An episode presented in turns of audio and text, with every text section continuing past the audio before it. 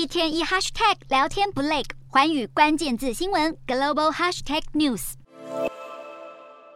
随着联准会主席鲍尔在杰克森洞释出鹰派讯息，加上美债殖利率走升压力，美股主要指数周一延续上周疲弱走势，科技股和房地产类股肃杀一片。尽管能源股随油价走高，道琼和标普午盘短暂翻红，尾盘仍然出现失速抛售，四大指数收黑。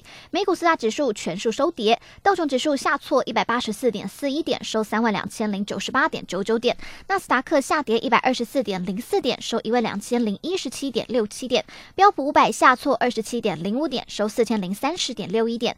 非半指数下跌五十三点九四点，收两千七百四十四点五零点。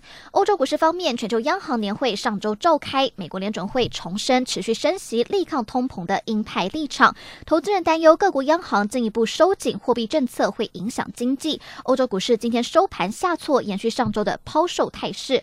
欧洲两大股市全数收黑。适逢夏季银行假期，英国股市休市一天，德国股市下挫七十八点四八点，收一万两千八百九十二点九九点；法国股市下跌五十一点九八点，收六千两百二十二点二八点。以上就今天的欧美股动态。